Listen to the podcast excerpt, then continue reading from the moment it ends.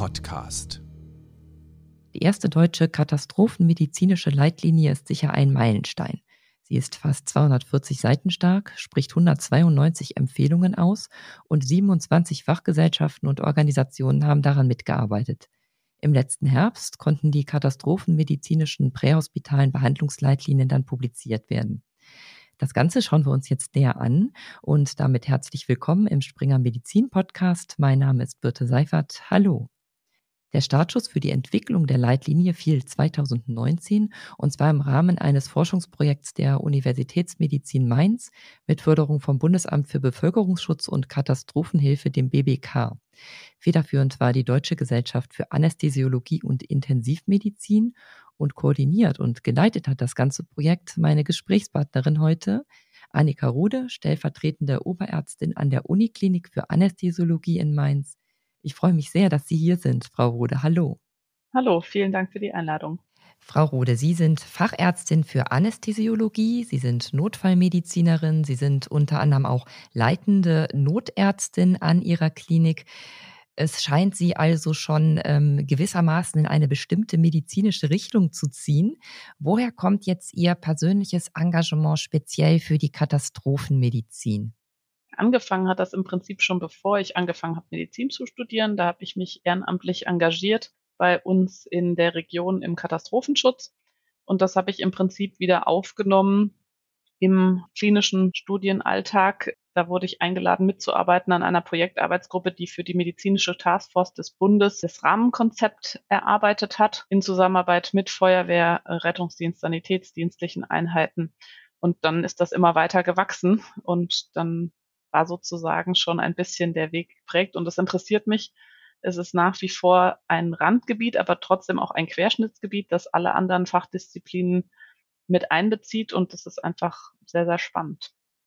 Ein spannendes Thema also, ein, ähm, Sie haben das schon erwähnt, ein Thema, was viele Fachdisziplinen, medizinische und auch andere Organisationen einbezieht, entsprechend groß aufgestellt ist die Leitlinie. Ich schätze mal, das war eine der Herausforderungen, überhaupt erstmal die ganzen Fachgesellschaften und Organisationen, Expertinnen, Experten an einen Tisch zu bekommen.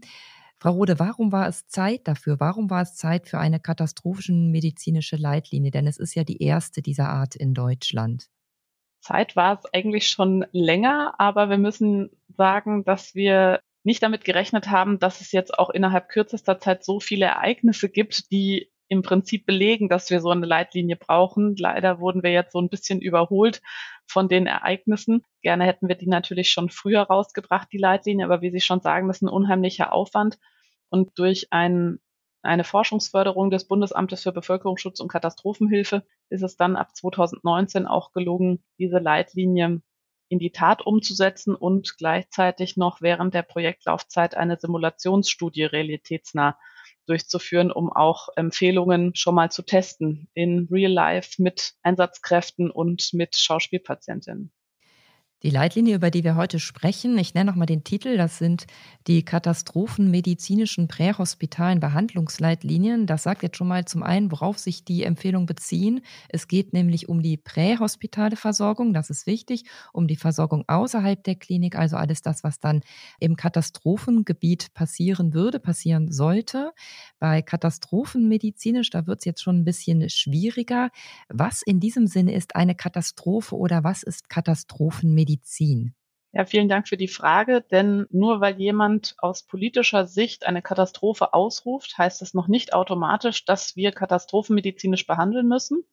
Und umgekehrt kann es auch sein, dass die Umgebungsfaktoren so sind, dass wir eben nicht notfallmedizinisch oder allgemeinmedizinisch oder so, wie wir es sonst individuell auf den Patienten angepasst kennen, behandeln können, sondern dass die äußeren Bedingungen sowohl die Ressourcen als auch zum Beispiel die Infrastruktur und das kann sowohl Straßen als auch Wasser, Strom oder den Nachschub an medizinischem Material betreffen oder auch das Personal betreffen, nicht die Kapazitäten haben, die wir sonst aus dem Alltag kennen und deshalb äußere Bedingungen dazu führen, dass wir die individualmedizinische Versorgung verlassen müssen und eben nur noch eingeschränkt behandeln können. Wir haben uns ähm, als Leitliniengruppe zu Beginn der Arbeit eine Definition von Katastrophenmedizin konsentiert, auf die wir die Leitlinie aufbauen. Und das ist Katastrophenmedizin ist die medizinische Versorgung in Katastrophen oder Großschadensereignissen mit Mangel an Ressourcen, personell oder materiell und nicht nutzbarer Infrastruktur, bei der von der Individualmedizin abgewichen wird, um das bestmögliche Behandlungsziel für die größtmögliche Anzahl von Patienten zu erreichen. Und das sind Dinge, die wir ja nicht gewohnt sind und das geht sowohl den Rettungskräften so als auch den Ärztinnen und Ärzten im niedergelassenen und im stationären Bereich. Aber es gilt natürlich auch der Bevölkerung klar zu machen, dass man eben in, unter bestimmten Umständen nicht mehr den vollen Leistungsumfang anbieten kann. An welche Szenarien haben Sie da gedacht? Haben Sie eine Risikobewertung für Deutschland vorgenommen? Mir fällt jetzt spontan natürlich die Flutkatastrophe von 2021 ein.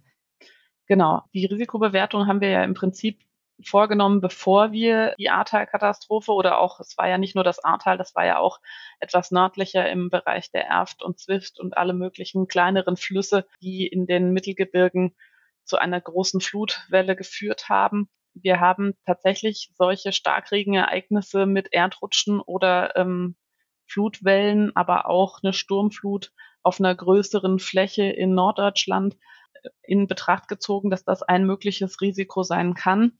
Ähm, wir haben in unserer Simulationsstudie tatsächlich auch ein ähnliches Ereignis zugrunde gelegt, die wir auch vor dem Ahrtal geplant hatten. Aber wir kennen oder Deutschland hatte schon in kleinerem Ausmaß solche Erdrutsche, Schlammlawinen und, und auch Flutwellen erlebt, so dass wir das auch als wahrscheinlich angenommen haben. Es könnten auch Erdbeben dazu führen. Allerdings ist Deutschland jetzt nicht klassischerweise auf einer Spalte, wo jetzt viele oder starke Erdbeben passieren. Deshalb ist das eher weniger wahrscheinlich. Aber wenn wir jetzt eine längerfristige Dürreperiode haben, es zu vielen Bränden kommt und das Krankenhaussystem auch ausgelastet ist oder überlastet ist, dann kann auch das zu einer Ressourcenmangellage führen, gerade wenn es an verschiedenen Flächen brennt, wo man vielleicht nicht mehr passieren kann, wo man nicht mehr durchfahren kann, um Leute ins Krankenhaus zu bringen Pflegeheime, Krankenhäuser evakuiert werden müssen und so weiter und so weiter, könnte es auch zu einer solchen Mangelsituation, Ressourcenmangelsituation kommen, wo man katastrophenmedizinische Konzepte anwenden müsste. Dann aber nicht nur Dinge, die mit Naturkatastrophen in Zusammenhang stehen, sondern auch verschiedene Terrorakte an unterschiedlichen Stellen in Deutschland, Sabotageakte, äh, Anschläge auf die kritische Infrastruktur der NATO-Bündnisfall kann eine mögliche Situation sein, wo wir solche Konzepte anwenden müssen, wenn wir in Europa angegriffen werden. Oder eben auch aufgrund einer Verkettung von Ausfällen oder Unglücken im Bereich der Industrie des Straßenverkehrswesens oder so etwas, wo eben mehrere Dinge zusammenkommen. Also es geht jetzt nicht darum, dass irgendwo auf der Autobahn 20 Autos ineinander fahren, sondern schon in einem deutlich größeren Ausmaß die Infrastruktur zerstört sein muss, um solche Konzepte anzuwenden. Mhm.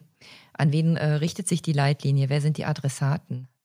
Die Adressaten sind im Prinzip alle Kräfte, die an der medizinischen Versorgung im prähospitalen Bereich beteiligt sind oder präklinischen Bereich. Das heißt, sowohl die Rettungskräfte, die medizinische Versorgung vornehmen, und das können sowohl Feuerwehrkräfte sein, als auch Rettungsdienst, als auch ehrenamtliche Einsatzkräfte im Sanitätsdienst, ähm, Ärztinnen und Ärzte, die in solchen Einheiten tätig sind, aber auch spontan helfendes medizinisches Fachpersonal, das wie wir es im Ahrtal gesehen haben, ja wirklich viele Menschen in ihrem Urlaub, in ihrer Freizeit gekommen sind und äh, helfen wollten, dass auch diese ein gewisses Basiswissenniveau haben, wie in solchen Fällen am besten geholfen werden kann und wo die Schwerpunkte der medizinischen Versorgung liegen.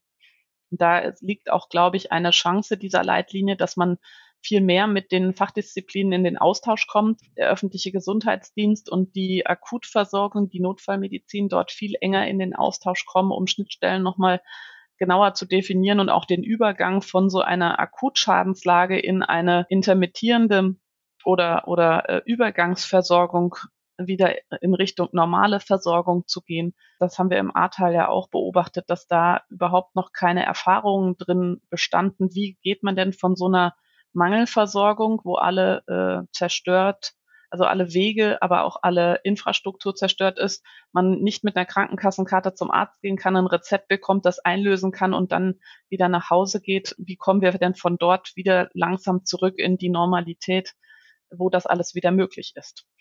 Kurze Nachfrage, die Leitlinie selber bezieht sich aber nicht auf diesen Zeitraum des Übergangs, sondern auf die akute Phase. Ist das richtig?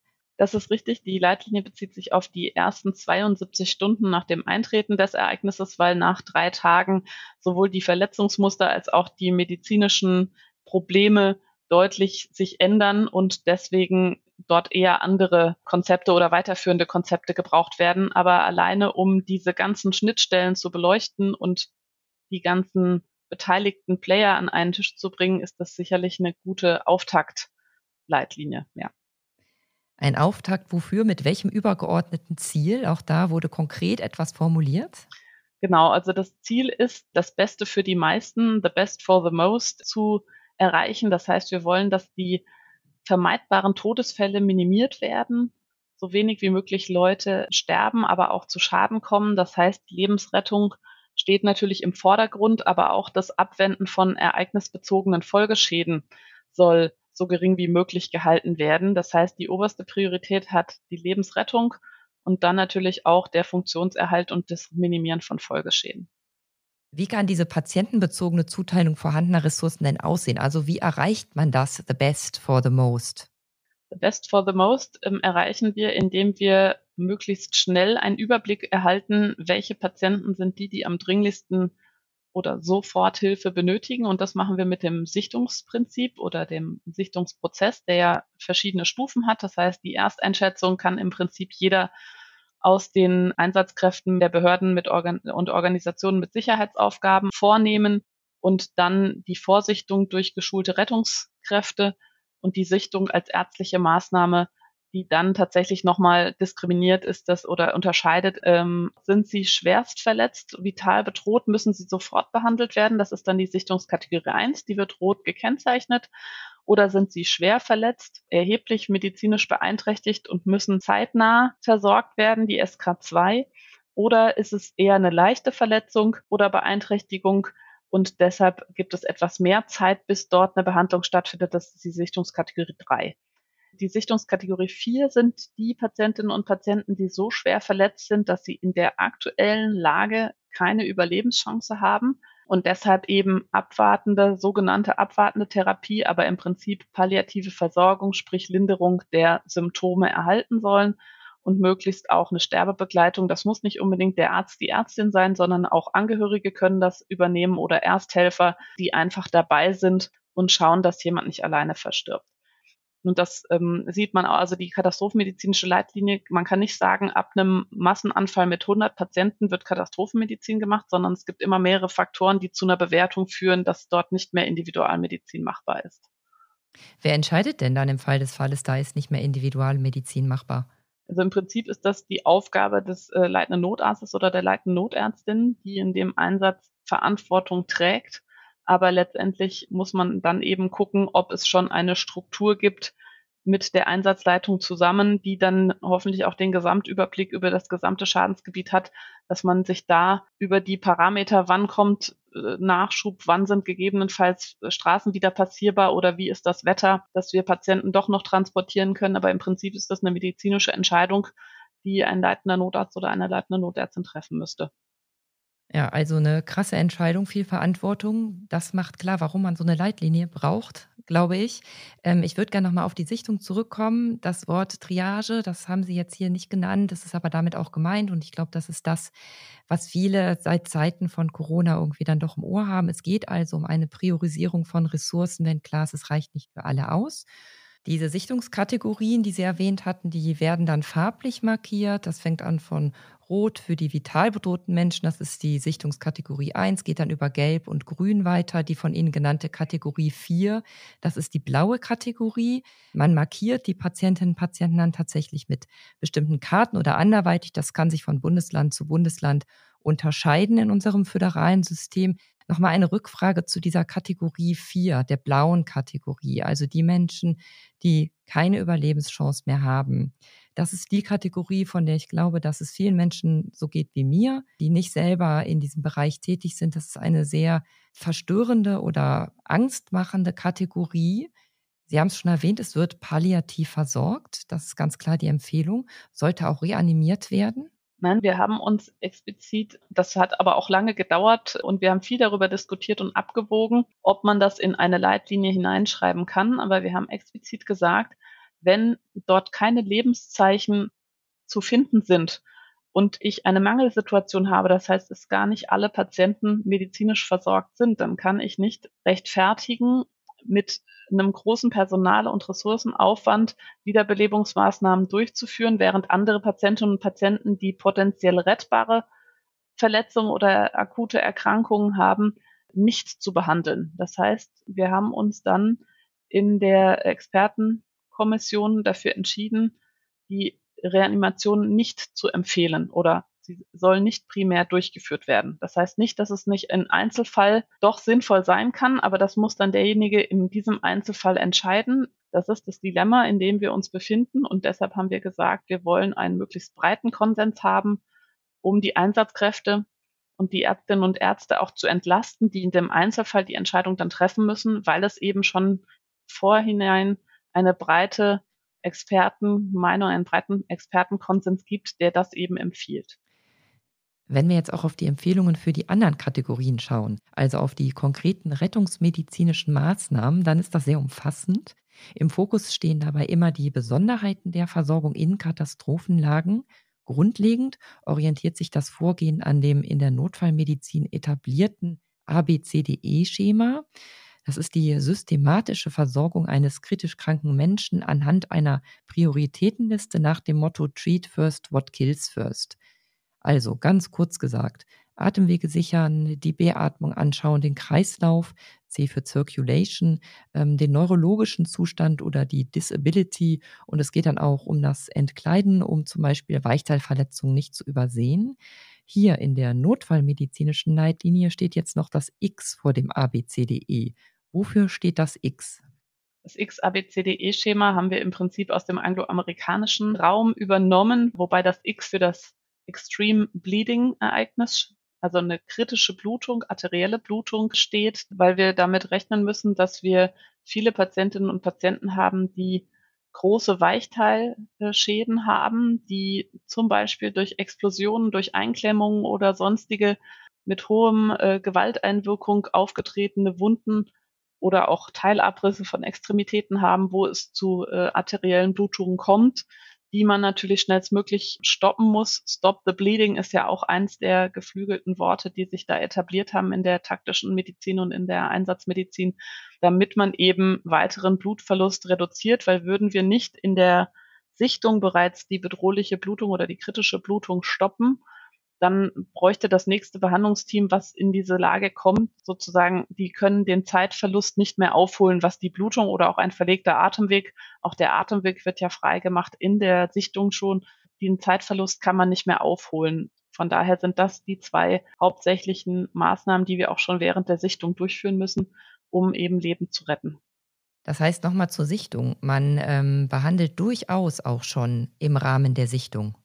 Genau, freier Atemweg und Stoppen der Blutung. Mhm. Sie haben das jetzt erwähnt, die Blutungen sind ein spezieller Fall. Unterscheidet sich denn das Vorgehen, was jetzt empfohlen wird, zu dem normalen rettungsmedizinischen Vorgehen bei Blutungen? Im Gegensatz zur Polytraumaleitlinie, die 2023 in der Revision veröffentlicht wurde, empfehlen, empfiehlt die prähospitale katastrophenmedizinische Leitlinie die Tourniquet-Anlage als primären Schritt bei der kritischen Blutung was ist ein Tourniquet? Ein Tourniquet ist ein, im Prinzip das, was wir früher als Abbinden kannten, ist ein Tourniquet ein professionelles Medizinprodukt, das dazu dient, mit einer breiteren Auflagefläche und einem sogenannten Knebel eine Extremität sicher abbinden zu können, um die Blutung zu stoppen. Und da ist wichtig, dass man natürlich das Ganze sorgsam anlegt, aber auch die Uhrzeit notiert, damit man weiß, wie lange schon die Durchblutung in dem abhängenden Körperteil, sage ich jetzt mal, also in dem Arm oder in dem Bein unterbunden wurde, um nachher auch, wenn die Blutung chirurgisch gestoppt wird, entsprechend vorbereitet zu sein und möglichst kurz natürlich so kurz wie möglich dieses dieses Abbinden nur äh, aufrecht zu erhalten, um möglichst wenig Gewebe zu schädigen. Im Gegensatz zur Polytraumaleitlinie, wo man das im individualmedizinischen Fall nur macht, wenn es keine andere Möglichkeit gibt. Sonst wird man ja immer versuchen, gezielt das Blutgefäß abzudrücken oder abzubinden, das blutet. Müssen wir in dem, in dem Massenanfall oder in der Großschadenslage, in der Katastrophe dafür sorgen, dass wir schnell wieder die Hände frei haben, Das heißt, wir nutzen das Mittel, was uns schnell und einfach und sicher aber die Blutung stoppen lässt, aber schnell auch wieder zum nächsten Patienten gehen lässt.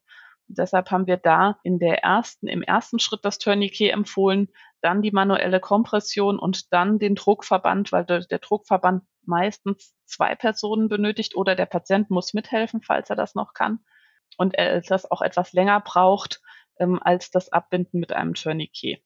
Nichtsdestotrotz haben wir in dem Kapitel relativ ausführlich beschrieben, was die Dauer der Anwendung und auch die Konversion in ein anderes Verfahren betrifft, um eben auch auf die Risiken eines Tourniquets hinzuweisen.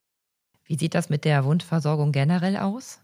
Die Wundversorgung hat ein eigenes Kapitel in der Leitlinie erhalten, weil das dort doch einige Abweichungen gibt oder sagen wir es mal so Besonderheiten gibt, denn gerade die Reinigung von Wunden in Großschadenslagen spielt eine große Rolle. Wir haben eine unheimliche Vielfalt von Schmutzstoffen, die in so einer Großschadenslage in Wunden gelangen können, zumal die Menschen ja auch nicht direkt, wenn sie sich verletzen, eine medizinische Einrichtung aufsuchen können. Oft sind die Wunden schon mehrere Stunden, wenn nicht sogar Tage kontaminiert mit dreckigem Wasser, mit Erde, mit anderen Substanzen, wie jetzt zum Beispiel in der Flutkatastrophe auch mit öligem Wasser, mit Abwässern und so weiter, so dass wir da eine gründliche Wundreinigung vornehmen sollen. Es muss nicht unbedingt eine Reinigungsdetergenz, ein desinfizierendes Reinigungsmittel sein, sondern Trinkwasser reicht aus. Aber es soll kein primärer Wundverschluss erfolgen und auch die Antibiotikagabe wird nicht prophylaktisch durchgeführt, sondern erst dann, wenn es Auswirkungen bereits gibt oder wenn es besondere Risikofaktoren für Wundinfektionen gibt, sprich wenn Knochenstrukturen in der Wunde zu sehen sind, also wenn die Wunde sehr tief ist, dann soll antibiotisch behandelt werden, um einfach auch da wieder sehr gezielt die Ressourcen denjenigen zukommen zu lassen, die sie am dringlichsten benötigen. Dasselbe gilt natürlich auch für andere Medikamente, zum Beispiel Schmerzmittel. Ähm, auch dazu zur Analgesie gibt es sehr genaue Empfehlungen in der Leitlinie. Ohne da jetzt im Einzelnen drauf einzugehen, ich glaube, was klar geworden ist, dass ich mich auf den Katastrophenfall vorbereiten muss und dass ich eventuell auch anderes Material oder andere Medikamente brauche. Oder ich muss mir sehr schlau überlegen, was ich überhaupt mitnehme. Gibt es da Listen? Gibt es da Vorgaben in der Leitlinie, an denen man sich orientieren kann, was die Medikamente betrifft oder auch ähm, Equipment wie zum Beispiel ein portables EKG? Also portable EKG sollen auf jeden Fall verfügbar sein. Auch 12-Kanal-EKG sollen prähospital natürlich verfügbar sein, wie es auf den Rettungswagen auch Standard ist. Was wir auch noch empfehlen, ist ein portables Sonographiegerät, weil wir dadurch einerseits viel schneller identifizieren können, ob es irgendwelche inneren Blutungen gibt, die zu einer Höherstufung der Sichtungskategorie zum Beispiel führen müssen im Verlauf oder auf jeden Fall eine dringlichere Transportindikation, weil wir müssen ja später auch eine, eine Prioritätenliste für die Transporte erstellen, aber auch für solche Sachen wie Regionalanästhesie, wie äh, Verlaufsbeobachtung und so weiter können die Sonographiegeräte gut eingesetzt werden. Und die, da gibt es jetzt ganz, ganz viele Einsatzbeispiele. Ähm, wir hatten 2012 bis 2014 schon mal ein Forschungsprojekt mit dem BBK zusammen gemacht in der Universitätsmedizin Mainz, wo wir Medikamente für so eine medizinische Taskforce empfohlen hatten. Und im Prinzip kommt es jetzt darauf an, auch noch logistische Wege zu vorzuplanen, dass man Material nachführt an Einsatzstellen, auch wenn sie schlecht erreichbar sind. Das heißt also, wenn die vorgehaltenen Medikamente oder mit initial in den Einsatz gebrachten Medikamente zur Neige gehen, wo vor allen Dingen der Sauerstoff, Infusionslösungen, aber auch spezielle Medikamente dazu zählen, wie wir es schaffen können, trotz teilzerstörter oder dysfunktionaler Infrastruktur Material, Medikamente und auch Personal nachzuführen in solche Schadensgebiete zu der Vorbereitung. Da schauen wir vielleicht zum Abschluss unseres Gesprächs gleich nochmal drauf. Ich würde vorher gerne noch nur der Vollständigkeit halber erwähnen, dass die Leitlinie auch noch Dinge anspricht wie chemische Gefahrenslagen. Da geht es dann in einem eigenen Kapitel um die Dekontamination. Es gibt ein weiteres Kapitel zur psychosozialen Notfallversorgung. Auch das ist ein wichtiger Punkt. Also wer da interessiert ist, bitte gerne in die Leitlinie reinschauen. Die kann man kostenfrei herunterladen, wie alle AWMF-Leitlinien. Hier nur nochmal die Nachfrage. Es gibt keine oder sehr wenige spezielle Empfehlungen für Kinder. Warum ist das so? Wir hatten die Kinderversorgung erst überlegt, in ein einzelnes Kapitel zu fassen und haben uns dann aber dafür entschieden, dass wenn wir in den einzelnen thematischen Schwerpunkten Unterschiede zur Versorgung zu Kindern herausarbeiten können, dass wir dann die Dosierungsempfehlungen oder die Vorgehensweisen, gerade was jetzt Tourniquet zum Beispiel oder Schmerzmittel oder sowas betrifft, dass wir das dann im Kapitel schreiben. Wir haben uns ähm, mit der Deutschen Gesellschaft für Kinder- und Jugendmedizin dann noch auf zwei spezielle Hinweise abstimmen können, dass es Besonderheiten gibt, warum Kinder in Gefahrensituationen besondere Aufmerksamkeit bedürfen, weil sie die Gefahren ganz anders einschätzen können als wir Erwachsenen, weil sie von dem von dem Verletzungsmustern viel häufiger am Kopf verletzt werden aufgrund des Größenverhältnisses Kopf zu Körper und haben aber ansonsten die Empfehlungen versucht so zu schreiben, dass sie auf Kinder anwendbar sind, beziehungsweise hinzuweisen auf besondere Dosierungs- oder sonstige Änderungen. Wir haben es aber nicht geschafft, innerhalb der Zeitvorgabe und innerhalb des, der Vielzahl von Themen eine komplette Kinderleitlinie Katastrophenmedizin zu schreiben. Also ich, das bezieht sich im Prinzip auch auf die anderen Themen. Wir erheben jetzt nicht als, als Leitliniengruppe nicht den Anspruch, dass wir die Themen vollständig abgedeckt haben, sondern es war aufgrund der Vielzahl von Themen immer nur möglich, sich auf einen Teil der Thematik zu beschränken und erstmal überhaupt ein, ein Gerüst, einen Rahmen zu schaffen. Und dort gilt es jetzt weiterzuarbeiten, zu vertiefen und natürlich auch äh, im ein oder anderen Thema noch in die Breite zu gehen. Weiterzumachen, zu vertiefen, das führt mich zu meiner abschließenden Frage, der großen Frage, nämlich, wie geht es weiter? Wer sollte sich wie vorbereiten? Wer ist wofür zuständig? Wer spricht sich ab? Gibt es Schulungen? Da gibt es jetzt noch sehr, sehr viel zu tun, tatsächlich, sowohl auf der Ebene der Bund- und Länderarbeitsgruppen und der politischen Vorgaben, aber auch die Rettungsdienst- und Katastrophenschutzschulen, die hoffentlich die Empfehlungen mit in ihre Lehrpläne integrieren. Geplant ist auch, dass über das BBK Kurse angeboten werden. Allerdings kann ich noch nicht sagen, wie das Ganze dann aussehen wird. Und es ist ja üblich, dass die Leitlinien alle fünf Jahre spätestens überarbeitet werden und man schauen muss, ob die Empfehlungen noch aktuell sind, ob es neue Studien gibt und neue Erkenntnisse gibt, die dort Einzug halten sollten. Und in Zukunft ist es sicherlich auch sinnvoll, dass man so eine Simulationsstudie nochmal durchführt, wenn die Teilnehmenden länger Zeit hatten, sich mit den Konzepten zu befassen und das auch vorher richtig zu trainieren. Denn Einsatzkräfte können natürlich so einen enormen Ausnahmefall nicht von jetzt auf gleich verinnerlicht haben und dann umsetzen können. Da strömen ja so viele Eindrücke auf einen ein. Das braucht schon regelmäßiges Training und eine Beschäftigung mit dem Thema. Es ist also noch viel zu tun, aber es ist ein wirklich großer Wurf, ein Riesenschritt, der Ihnen da gelungen ist. Frau Rode, wie sieht das denn in Ihrem Alltag aus? Ich weiß, Sie sind extrem eingebunden, auch in der Klinik. Wann finden Sie die Zeit, sich weiter mit dem Thema zu beschäftigen?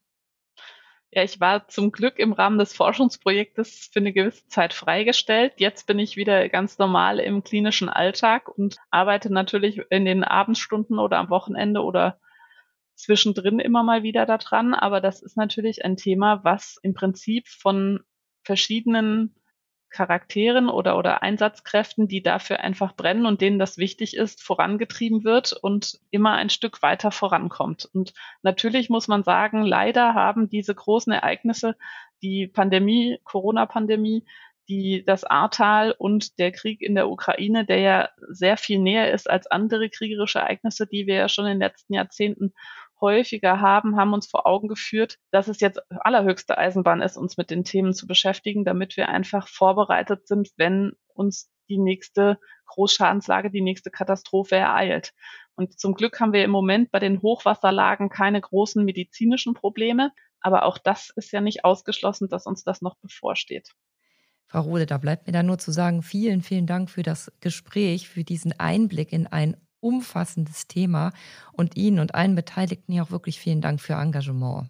Ja, vielen, vielen Dank. Ich möchte mich auch beim ganzen Team und bei der ganzen Leitliniengruppe bedanken, weil ohne die Unterstützung und die Zusammenarbeit mit den vielen verschiedenen interdisziplinären Expertinnen und Experten, ohne die hätten wir das gar nicht schaffen können. Vielen Dank für die Möglichkeit, das Projekt hier vorzustellen.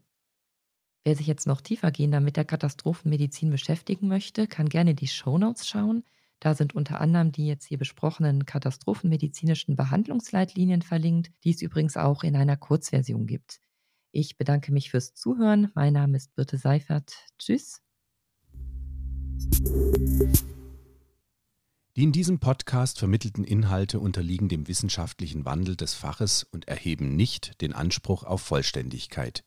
Sie können weder als Grundlage für eine Diagnosestellung noch für den Beginn, die Änderung oder die Beendigung der Therapie einer Erkrankung herangezogen werden. Sie ersetzen in keinem Fall eine persönliche ärztliche Beratung.